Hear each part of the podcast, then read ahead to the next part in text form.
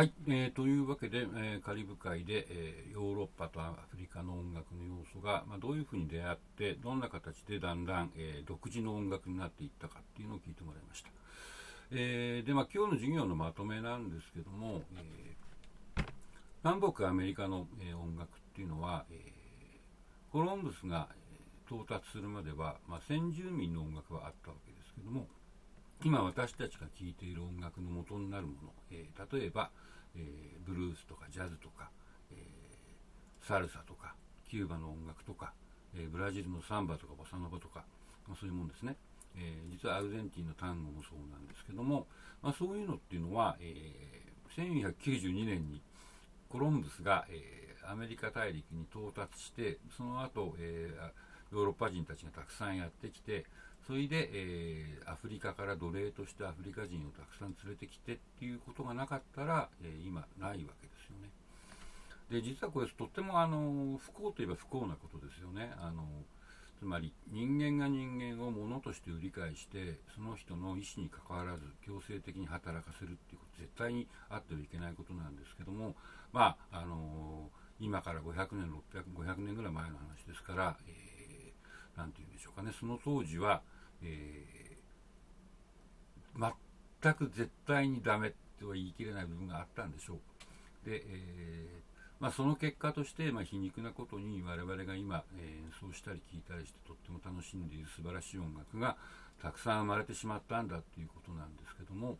えー、ジャズっていうのは、え北米音楽の、え北米の音楽ですけども、え実はカリブ海とか中南米の音楽家の影響も非常に大きい音楽なんですね。だからそういう意味では、えー何て言うんでしょうか、えー、アメリカ大陸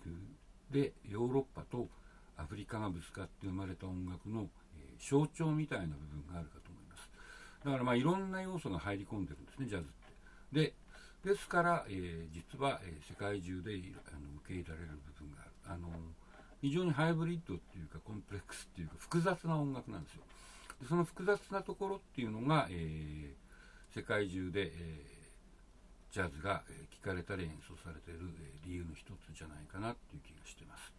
えというわけでその複雑な音楽ジャズのことを、えこれから1年間じっくりと、え、みんなで勉強していきたいと思ってます。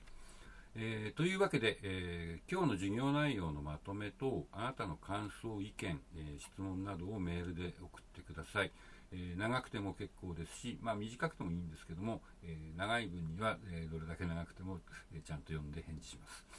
えーと、それであとですねこの授業の、えこのノートのところの、え私の、え話とかあるいは YouTube の動画を、えうまく見れない聞けないとかあるいは、え聞きにくいとか見にくいとか、えまあ、そういうようなあの不便な部分ですね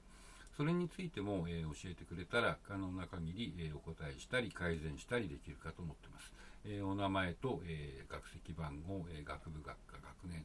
などは忘れないようにしてください。メールを、えいただいたことで出席の確認としたいと思ってます。で、えっ、と、まあ、日本語で書いてもらいたいんですけども、えー、もし、えー、長い文章を書くのに、えー、日本語より英語の方が得意だっていう方がいらっしゃったら、英語で書いていただいても、え結構です。えその場合は、えーと、日本語と英語両方でお返事差し上げるようにします。え宛名はこのノートに書いた通りの、えメールアドレスに送ってください。で、えっ、と、12回の授業を、え前期に、えこうやって配信します。で、えーですので10回、10週間ありますので、えー、1週間に2回、えー、送る週が、えー、2回あるということですね。で、その場合は、まあ、自分の、あの都合のいい時間にそれを見て感想を書いてください。ですので、あの7月30日かな、えーまあ、31日かまでの間に12回見て、え聞いて、え感想を12回くれれば、え全部出席したということにします。えー、というわけで第1回の、えー、ジャズ史研究ここでおしまいです。じゃあまた第2回の授業でお会いしましょう。